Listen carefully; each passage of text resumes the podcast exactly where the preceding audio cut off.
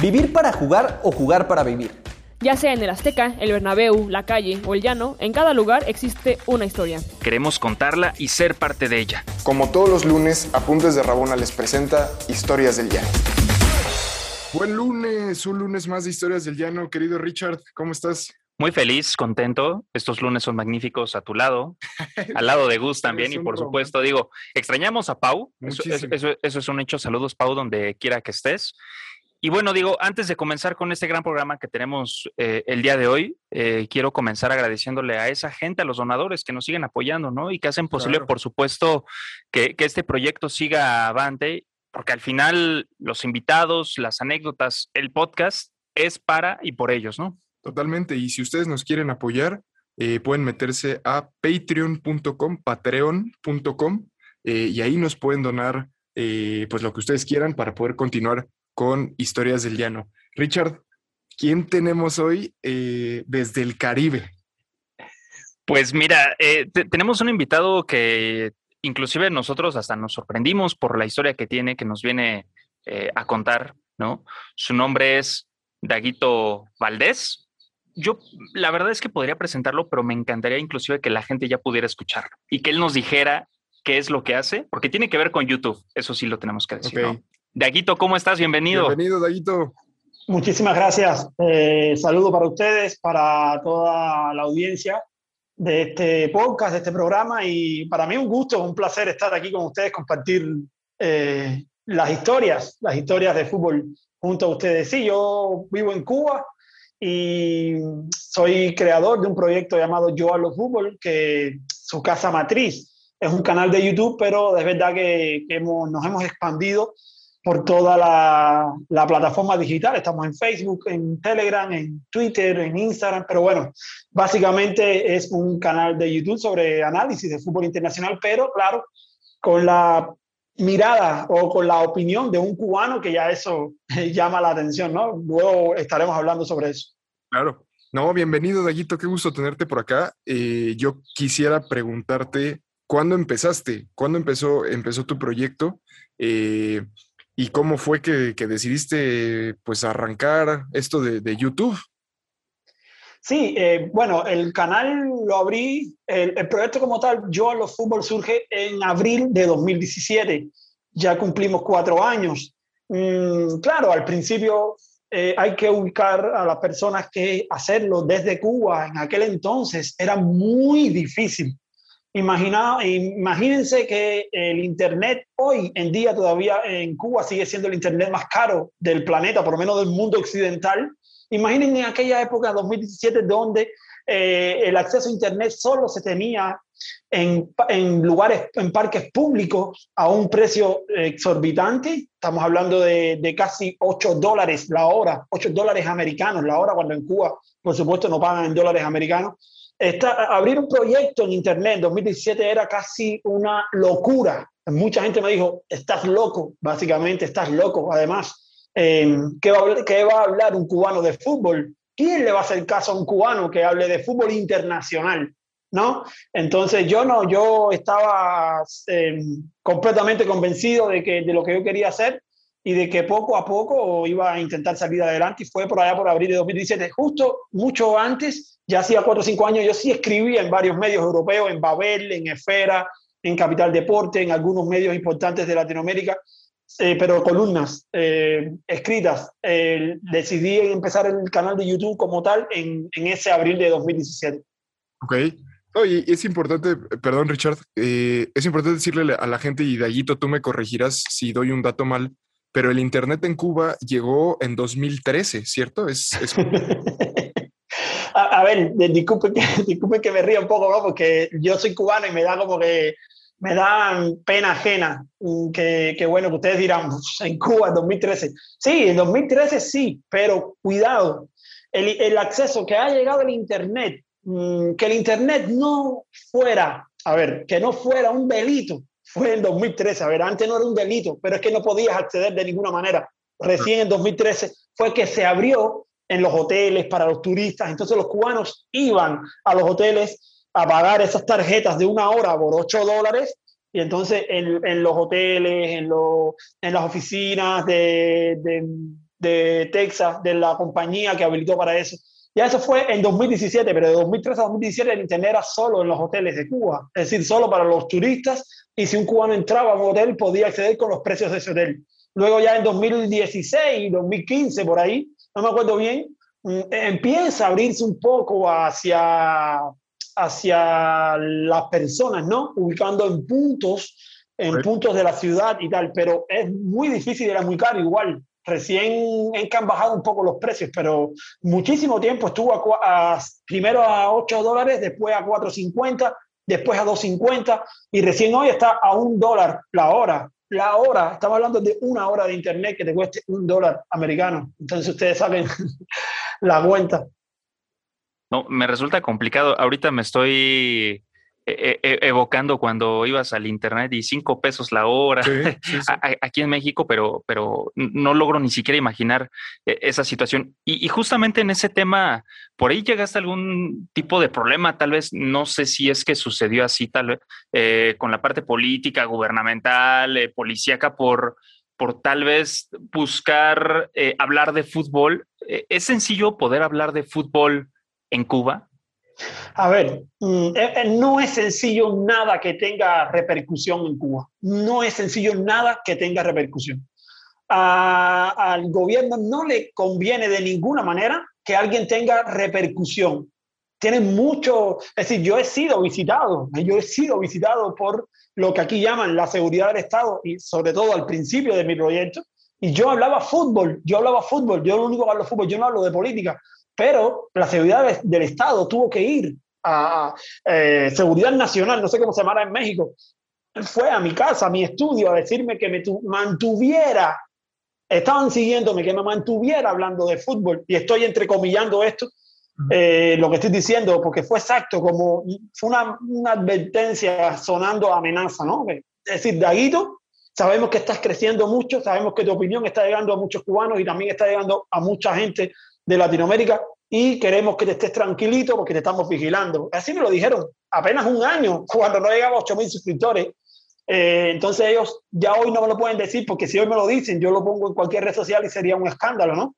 Pero yo sé que, yo sé, yo sé que me están completamente vigilando eh, directamente, incluso algunos organismos, y esto se los hago, esta historia se los hago para que vean, algunos organismos oficiales del fútbol en Cuba me tienen bloqueado de las redes sociales, bloqueado de las redes sociales. Es decir, la Comisión Nacional de Fútbol, que es el ente gubernamental que rige el fútbol en Cuba, me tiene bloqueado en Twitter. El, la Federación de Fútbol Cubana en Twitter me tiene bloqueado porque no le gustan mis opiniones, no les gusta eh, mis, reclamos por la Selección Nacional de Cuba, no les gusta. Entonces, simplemente me bloquean, no aceptan, eh, no aceptan opiniones distintas. Ya, no hay diálogo. Eh, ¿Y cómo, has, cómo se ha configurado tu audiencia? La mayoría de las personas que te ven, te ven desde Cuba, eh, digo, justamente por, la, por lo que me decías de la complicación del, del Internet por el, por el costo. Que hay, ¿Cómo se ha configurado tu audiencia? ¿Desde dónde te ven? No, lo, lo que, lo, uno de los, uno de los, quizás de los, de los logros que yo noto en yo los fútbol, es que no, Cuba no es ni siquiera el quinto país de más. Eso está muy clarito ahí en YouTube, en las analíticas de YouTube no llega a ser el quinto. Hoy, hoy no es ni el quinto, creo que es el séptimo país o el octavo país. Es decir, la gente confunde y la gente dice, bueno, yo lo fútbol. No, no, la mayoría de la audiencia de yo lo fútbol son, es de Latinoamérica. Muchísimos mexicanos, muchísimos mexicanos. México, eh, por si les interesa, México está en el tercer lugar de la, de la audiencia en Yo lo fútbol. Tengo muchísimos mexicanos. Eh, estoy feliz de eso eh, muchísimos sudamericanos, eh, muchísima, sí, esto sí, comunidad cubana, pero en, en Estados Unidos. Es decir, eh, Estados Unidos ubica, también, se ubica siempre en las primeras posiciones porque hay muchos cubanos, hay una comunidad casi de 3 millones de cubanos en Estados Unidos. Y sí que es verdad que los cubanos que están fuera me siguen mucho.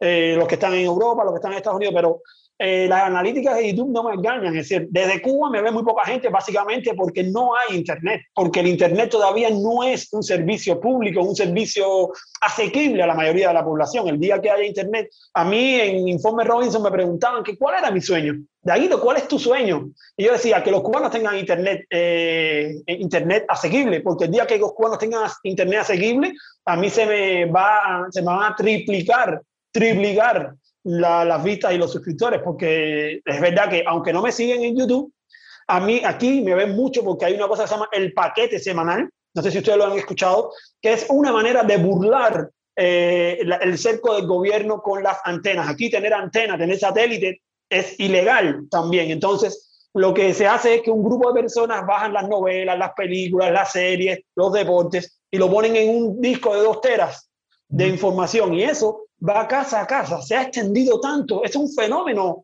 social aquí que, que, cada casa recibe el disco, lo copia y lo vuelve a entregar y paga por eso. Entonces, en ese paquete semanal, casa a casa, sí sale yo a los fútbol. Entonces, eh, incluso han habido estudios que han dicho que me ven 100.000 personas cada semana en toda Cuba. Entonces, aunque no me ven conectado, aunque no me dan la vista en YouTube, sí es verdad que me ven dentro de Cuba. Entonces, ese día, el día que esa gente puedan verme directamente allí en YouTube, lo va a hacer. Lo que pasa es que hoy no. Hoy la audiencia viene de, de Sudamérica, de Centroamérica y de Estados Unidos. De Europa sí también, un poco de España. Justo eso me refería, Richard. Oye, Daguito, a ver, eh, digo, tenemos muchos eh, prejuicios, inclusive de, Cuba, no, solamente en aspectos políticos o sociales, sino también en el deportivo. Me llama la atención. ¿Cómo, cómo nació tu, tu amor por el fútbol? ¿Cómo comenzaste a interesarte? Si al final, digo, Cuba específicamente sabemos el béisbol, eh, básquetbol, inclusive. Voleibol, voleibol. Bueno, ya un montón de deportes que no son el fútbol, es donde sobresale, ¿no? ¿Cómo, ¿Cómo surge esta necesidad tuya o a partir de qué momento?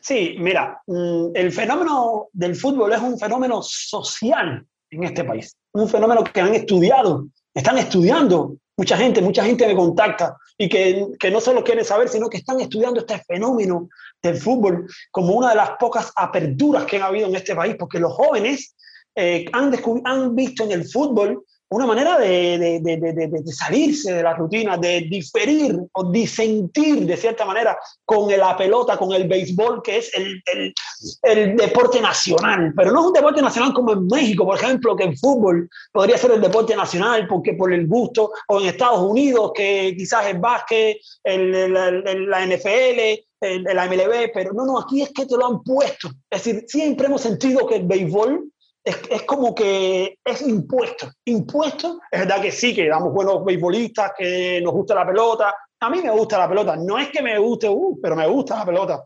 Pero mm, la, lo han tratado de imponer siempre. No hay un estadio de fútbol en este país, muy pocos estadios de fútbol.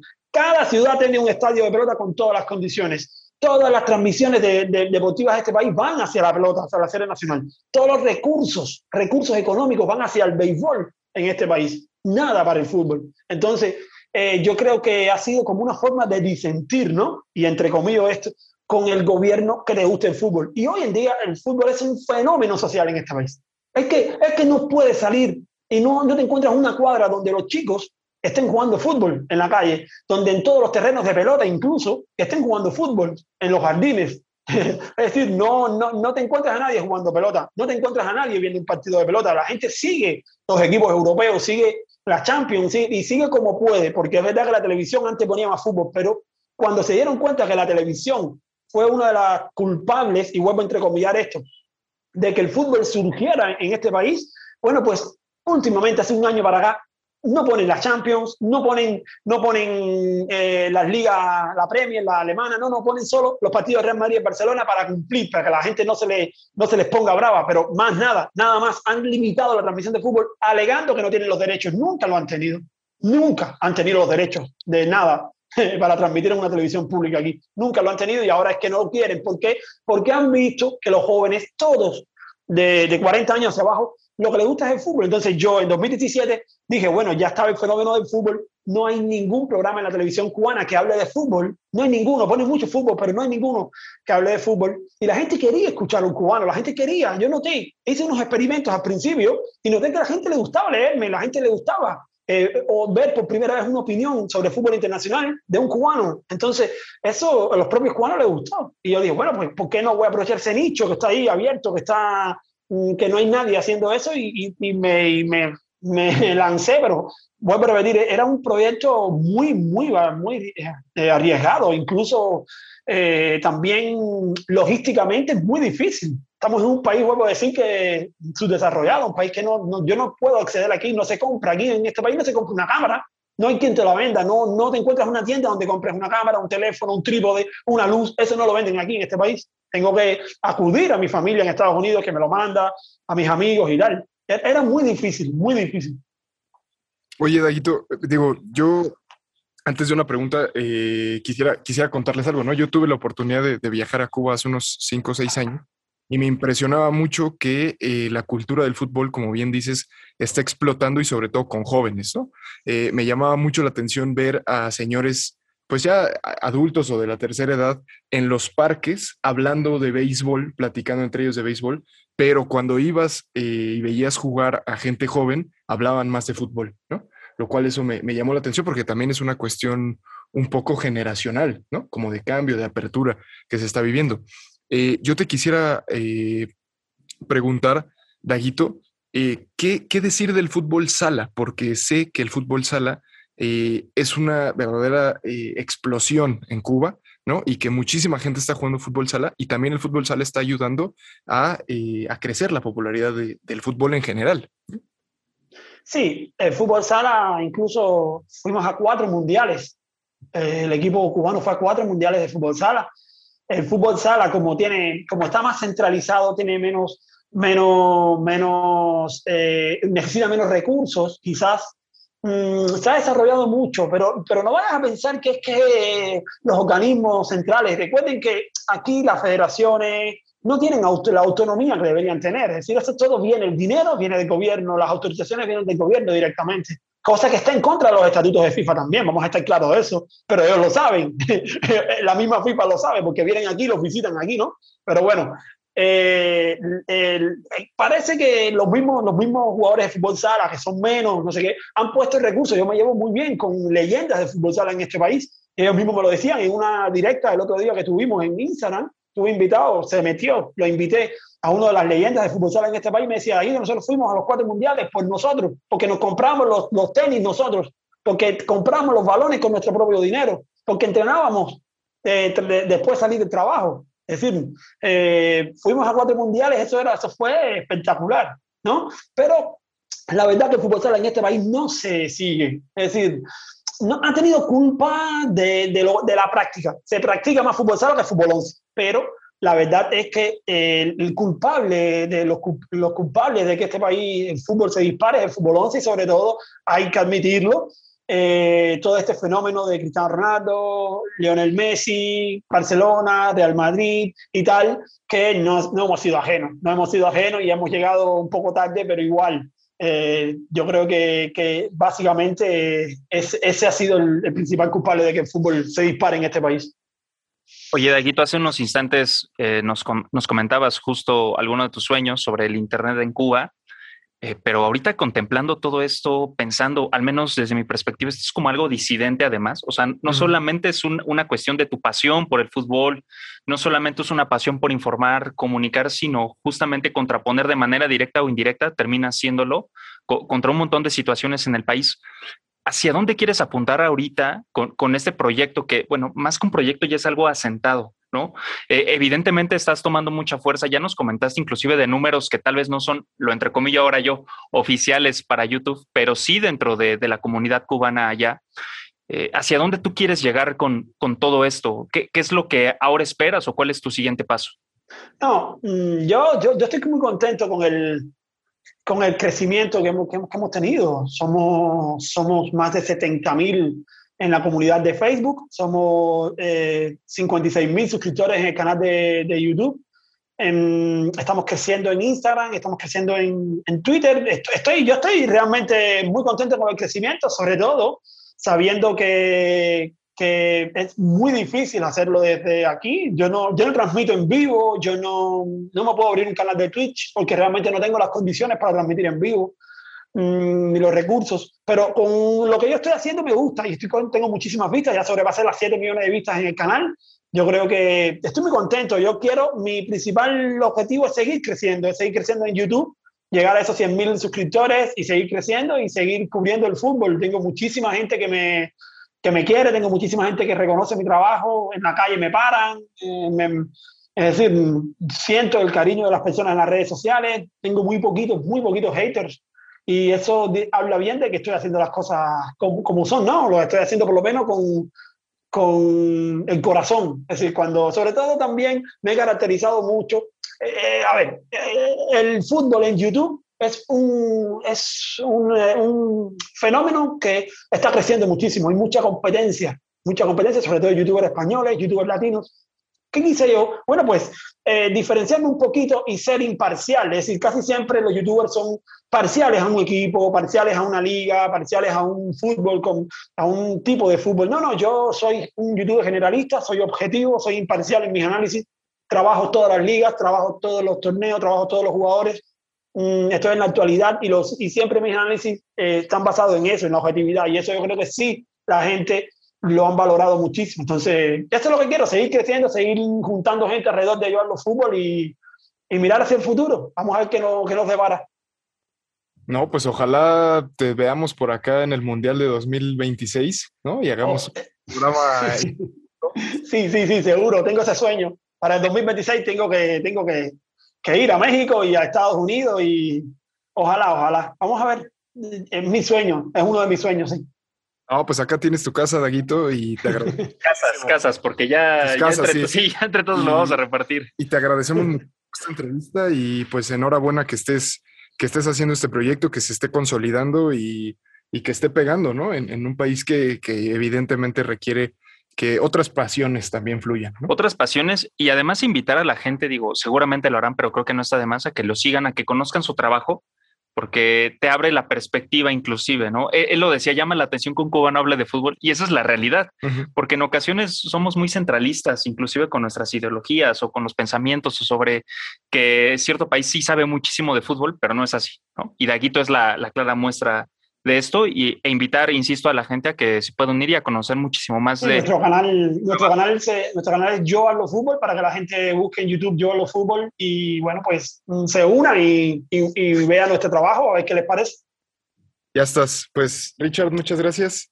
Eh, Daguito, muchas gracias y a todos los que nos escucharon también, recuerden que nos pueden escuchar cada lunes a las 6 de la tarde en Historias del Llano, en Spotify, en iTunes. En 7 de la noche en Cuba. 7 de la noche en Cuba. Eh, ya te pasaremos ahí el, el, enlace, querido Dayito, y pues muchas gracias por estar por acá los dos. Gracias, gracias a ustedes y gracias por la invitación, de verdad. Un abrazo. Un abrazo, hasta luego. Buen lunes, gracias. ¿Quieres más historias? Síguenos en todas nuestras redes sociales como Apuntes de Rabona para ver el mundo desde el fútbol.